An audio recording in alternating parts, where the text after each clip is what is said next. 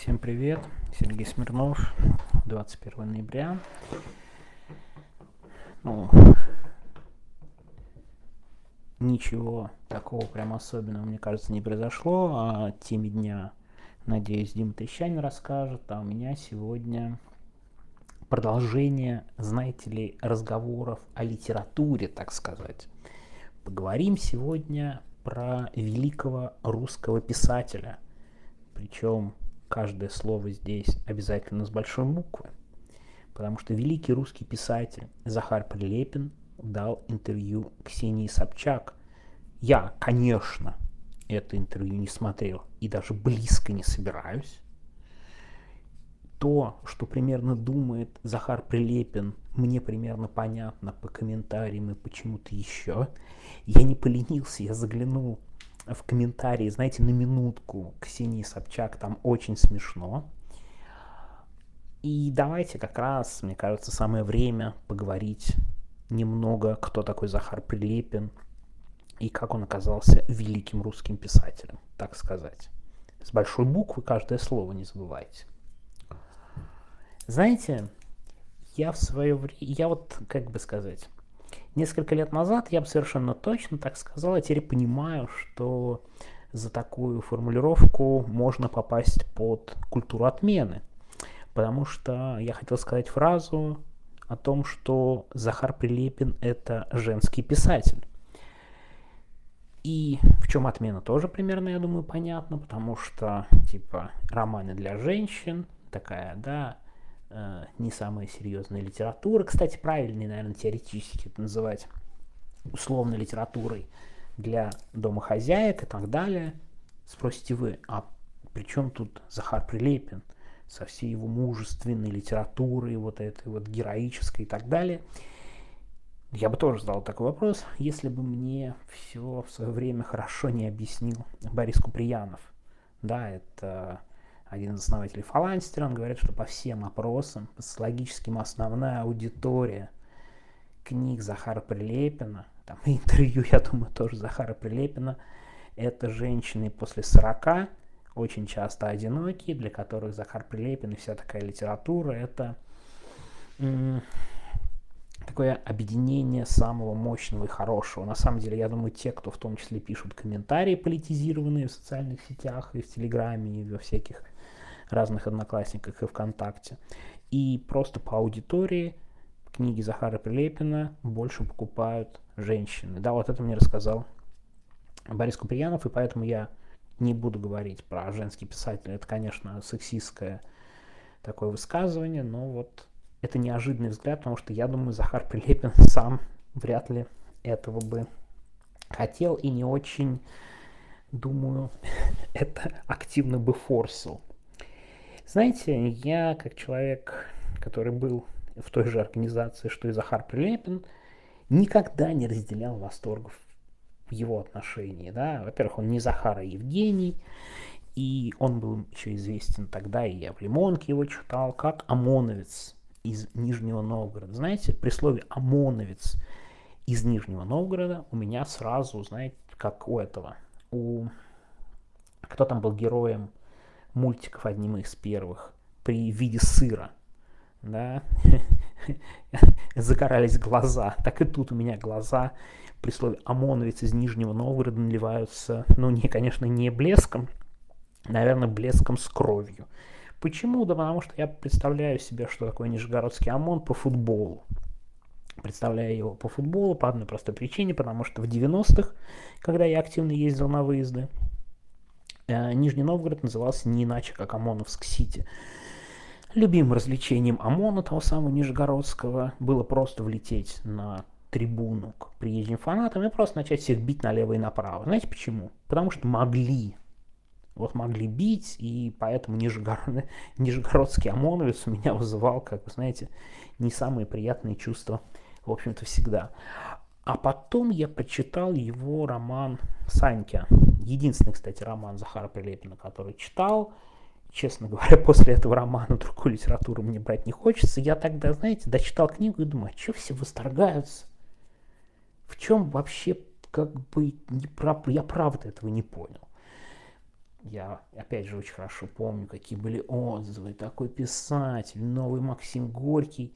Ну, я, поскольку примерно знал, о чем идет речь, я читал, как написан роман, и я такой, э, ну, э, не знаю, что в нем, честно говоря, такого большого, мягко говоря, претенциозная и очень пафосная литература с абсолютно точным закосом под Лимонова, но намного менее талантливая и как бы такое очень прямолинейное. Не знаю насчет Максима Горького, может быть, надо было обязательно в то время начитать Максима Горького, и он примерно так же выглядел. Но знаете, я при этом помню, что параллельно, да, вот что нужно писателю? Нужна очень важная позитивная критика.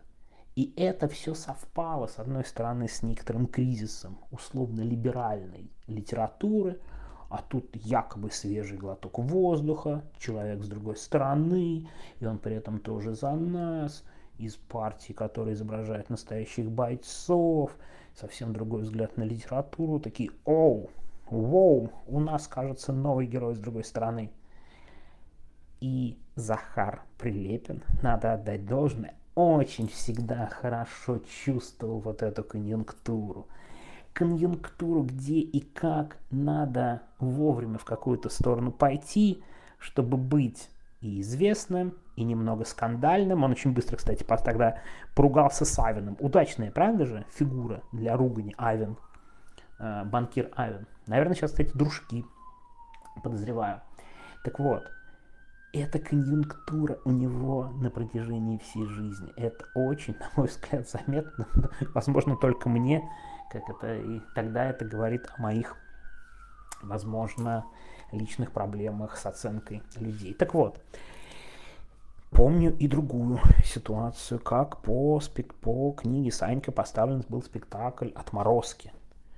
Э, Серебренников, Гоголь-центр, все такое, модный писатель. Мы такую фигу большую власти держим, ставим спектакль «Отморозки» а одновременно со спектаклем «Отморозки» ставим спектакль «Около ноля» по книге Суркова. То есть фига превращается... Ну, во что превращается фига, когда этот спектакль идет через, идут через запятую? А? Во что? Да, и когда Серебренников говорит хорошие вещи об Абрамовиче на Канском фестивале, я, в общем, совершенно не удивлен, а, при том, что дело против него абсолютно точно сфабрикованное, абсолютно несправедливое, никаких тут вопросов нет, но долго пытаться быть в конъюнктуре и ставить такие произведения, ну, это тоже как бы оставляет свой след отсюда до сих пор поддержка Абрамович. Так вот, я еще читал этот роман и по роману, и по высказываниям было совершенно понятно, что для Прилепина главное такое, как сказать, пример и для подражания. Везде это Эдуард Лимонов. Ну, он и в партию вступил, он и там, там в стиле таком писал. Но при этом это было, вот на мой взгляд, фальшиво. Фальшиво и очень фальшиво. И совершенно не было в этом такого лимоновского таланта большого. И Лимонов в свое время поссорился с Захаром Прилепиным и назвал его литературным насекомым знаете, понятно, что Эдуард Лимонов был очень такой, честно говоря, желчный человек, максимально желчный, видел плохое, и это плохое всегда замечал и подмечал. Но мне кажется, в отношении Захара Прилепина он абсолютно справедлив по поводу литературного насекомого, которое, знаете, надули, надули примерно как там попытка надувать, кого там надувают у нас перед выборами, вот сейчас примерно надувают. Тогда также литературные критики, такие оппозиционно мыслящие против режима, такие немного, и хотим какую-то вот такую неприятность власти сделаем, давайте мы надуем вот каких-то таких писателей. Сначала они надули абсолютно графоманского Проханова, просто мега графоманского писателя, которого открывать нельзя. Его любую передовицу откроет, это супер графомания. И примерно такая же литературная критика раскрутила писателя Прилепина, хотя бы который, ну, конечно, менее графоман, чем Проханов. Тут как бы совершенно точно, абсолютно. Надо отдать должное, что что, литературно Прилепин выше писателя Проханом. Так вот, и были разборки между Лимоновым и Прилепиным. Там Лимонов уже в последний год жизни довольно яростно нападал на Прилепина. И в том числе писал о том, что он нифига не воюет, а только охраняет Захарченко и с ним тусуется в ДНР. Прилепин там ему очень обидно отвечал, да ладно, ты на нацболов наезжаешь, дед, что ты делаешь. Он так, знаете, как Прилепин пытался не ругаться и такой, ну, понимаю, типа, старичок там шалит, но я буду выше этого, но получалось, как обычно, плохо. Как практически все, чем занимается Прилепин, получается очень конъюнктурно и плохо. И, кстати, тут хочется сказать, что Лимонов это такая малоизвестная, по-моему, деталь, о том, что Лимонов, несмотря на всю такую свою слепоту ярость в отношении либералов и поддержку Крыма и поддержки ДНР, он же съездил в ДНР в 2014 году, приехал и сказал, что это полное фуфло, ментовская власть, что нефига там ловить особо, что все понятно, и опять ничего хорошего из этого не выйдет. То есть он, опять же говорю, был желчный и очень хорошо подмечал все самое плохое, и когда ему это все не понравилось, он честно и откровенно сказал, кстати, это такая не очень известная, э, не очень известный факт о его отношении, при том, что ярость в отношении либералов для него была сильнее, он до конца своей жизни продолжал наезжать, продолжал защищать политику Путина и всего прочего, ну, потому что у него отняли оппозицию, как он считает, э, право быть лидером оппозиции в 2011 году. Ну что, продолжим про Прилепина. Я уже сказал, что он даже в ответе Лимонова пытался быть в конъюнктуре, и конъюнктура – это прям его составная часть. При этом нам кажется, человек же против мейнстрима. Ну какая может быть конъюнктура? А вот такая и может быть. Ну, то есть э, э, в политике он якобы в оппозиции. Но мы же понимаем, что это никакая не оппозиция. При этом он такой, мы критикуем власть, мы там за Сталина и так далее. Но это совершенно не выглядит оппозиционной программой. Знаете, как можно быть за Сталина во времена, когда власть косплеит Сталина? В чем оппозиция? Примерно вот так себя э, Прилепин постоянно и вел, и поэтому в том, что он в ОНФ и все прочее, ничего нового нет. Якобы против мейнстрима в реальности просто вот за эту бюрократию, за эту власть и попытка сформулировать за них какие-то идеи, задачи и так далее. Ну и чем нам известен Захар Прилепин в последнее время? Да, любимая же есть шутка, Леша Ковалев ее часто повторяет о том, что что там у нас происходит? Захар Прилепин ноет, потому что можно открыть любой его пост, и там просто на нас обрушивается нытье. Все не так, это не так, это не так. Кстати говоря, опять же в комментариях у Ксении Штабчак нашел, что в интервью Захар Прилепин обличает арт мафию. Я, наверняка она либеральная, его туда не пускают, и не, не дают ему делать русскую культуру и так далее. Но давайте посмотрим внимательнее. Что значит не дает делать русскую культуру? Они Захара или Прилепина назначали заместителем художественного руководителя МХАТа Горького вместе с еще одним великим русским, не знаю кто он, режиссер, не режиссер, Бояковым Эдуардом. Много вы гениальных спектаклей посмотрели в Амхате? МХАТ Горького, как? Много всего. Горький, опять же, почти Прилепин, Горький нынешний. Много ли великих работ? Что он сделал?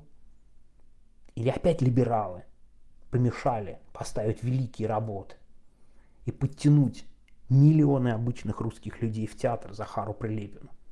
Вот они, конечно, скоты удерживают эти миллионы человек дома и не дают отправиться в театр, чтобы посмотреть гениальные работы Захара Прилепина. Кстати, а что вообще Захар Прилепин сделал в театре? Я, может быть, не помню и плохо слежу, но как-то мне на память ничего сходу не приходит. Может быть, мне в комментарии напомните, у меня с памятью не очень хорошо. Так что с подъемом русского театра как-то не очень вышло потому что Боякова куда-то выгнали. Кстати, где Захар Прилепин и какое он имеет отношение к МХАТу, понятия не имею. Вроде его нет, не выгоняли, он там зам, художественный руководитель или ушел. Зарплату-то получает, меня больше всего беспокоит. Нормально, зарплату получает, все хорошо. Важный вопрос, важный. Ладно, театр. Ну, с театром, ладно, как бы, он бывает, ничего не сделает. Но он же пытался быть властителем дум, например, лет 6-7, может быть, 8 назад. Ну, когда он стал, типа, модным писателем, он решил, что он настолько модный и настолько властитель прямо над всеми, что пришел к выводу, что надо раскрутить советского писателя Леонова, такого писателя второго ряда. Вы что-нибудь слышали про раскрутку Прилепиным писателя Леонова? Читали ли его произведения? А он там несколько лет рассказывал, какой это великий писатель и так далее. И как? Удачно? Как промоутер состоялся Захар Прилепин? Или не очень? О, ну раз мы говорим про промо промоутеров, давайте о другой вещи поговорим. Захар Прилепин же, опять же, считая себя таким идеологом и очень важным человеком, пытался запустить патриотический рэп. Программы делал, какие-то телевидения, потом написал 550 постов о том, как его уволили из-за абсолютно супер идеальной программы, но никто не понял, либералы довели и так далее. Потом выяснилось, что, конечно, программу никто не смотрел. Группы, которые раскручивал Захар Плепин, никому не нужны, только каналы свои ведут, что-то ноют там, рассказывают. Раз, что-то совсем никому не интересно. Но виновата, конечно, арт-мафия, Оксимирон там и либеральный рэп или какой там рэп. Конечно, они бездарность людей, которых раскручивал Захар Прилепин, да и самого Захара Прилепина. То есть как промоутер не особо круто он выступил. Так что абсолютно типично. Я даже вот не знаю, что будет в интервью. Расскажу, как Захар Прилепин ноет, критикует, показывает, что у него есть свое мнение, каждое слово с большой буквы.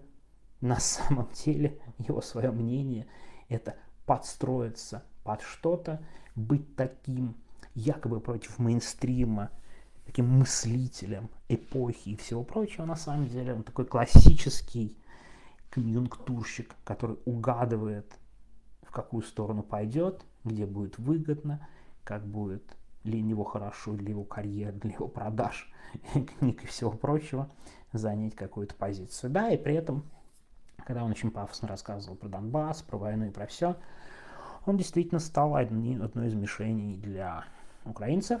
Вот этот подрыв машины, это, конечно, очень важное событие, что говорить, и Захару Полепину повезло, что он остался жив, ну, то есть тут сложно что-то как-то возражать, это действительно важный момент и характеризует то, что вот этот, вот тут, с точки зрения Украины врага, ну, Прилепин своей крикливостью и громким голосом добился определенных целей, его стали воспринимать как одного из идеологов. Знаете, в самом заключении я хочу, вообще, по-моему, первый раз такое делаю, не помню, честно говоря, хоть раз я такое делал или нет. Э, я закрыл, что ли, ну вот что такое. В общем, открыл специально кусочек из произведения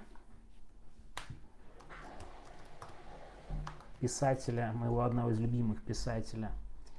А, вот, нашел, нашел, все хорошо. Слава богу, а то уж я испугался. А то уж я немного испугался о том, что не найду эту цитату. Хотел бы закончить эм, цитатой из э, Сорокина. Потому что Сорокин это писатель, который, с моей точки зрения, ну, то есть один из самых главных русских писателей. Сейчас вышел новый его роман. Я лично жду, когда он появится в электронном виде. Он в фаланстере он уже есть, но, к сожалению, доступ к фаланстеру у меня крайне ограничен, знаете ли. Так вот, жду литературное произведение, будет окончание трилогии. Так вот, Сорокин обладает, Петя Верзилов очень хорошо как-то сформулировал, мне очень запомнилась его формулировка по этому поводу. Он как раз после романа «Монорага» об этом сказал, что Владимир Сорокин обладает э, стопроцентным литературным слухом. Ну, знаете, вот есть музыкальный слух, когда люди подбирают что-то, да, музыку любую, вот они услышали и подобрали. А Сорокин обладает стопроцентным литературным таким слухом. Он может полностью стопроцентно перевоплотиться и стилизоваться под какого-то писателя. И, конечно, вот именно его цитату про Прилепина я хочу провести из книги Монорага. Мне кажется, он одним абзацем полностью описывает все творчество Захара Прилепина, и мне кажется, его уничтожают. Но это, на мой взгляд, может кому-то и нравится, что я буду спорить. Итак, цитата. Ванька пронесся по засанной лестнице, пнул дверь с подъезда, словно дырявый бронежилет укропа, попердывающий самоходкой ворвался в родной двор.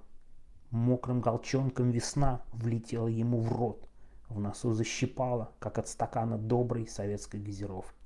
Двор был давно распахнут для весны, ждала земля, ждали ребята. Вдруг в арке подворотни, в перекрестии солнечных лучей возникла Таня. Короткая юбка, эскимо в тонкой руке, рожь волос. Таня всосочилась светом. Казалось, она разлетится сейчас сотнями, тысячами первых весенних бабочек-лимонниц. Нужен был сачок из нежных и сильных слов, чтобы сразу одним махом огрести этих бабочек света. Ванька яростно, до мути глазной, всосал в себя весенний воздух и проорал. «Я убью тебя, сука!» Мне кажется, это очень четкое и понятное описание отвратительных, отвратительного стиля а, псевдореализма и подражания серьезным мужчинам Захара Прилепина. Но видите, коммерчески работает, значит работает, значит все нормально. В конце концов, автомобиль Audi Q7 спас Захару Прилепину жизнь. И мы этого конъюнктурщика будем слышать, его ценные мнения, не только у Собчак, а в его канале, и его нытье еще неоднократно. А вам всего доброго, хорошей ночи. Ну, я наговорил почти на треща в кои веки. Всем пока.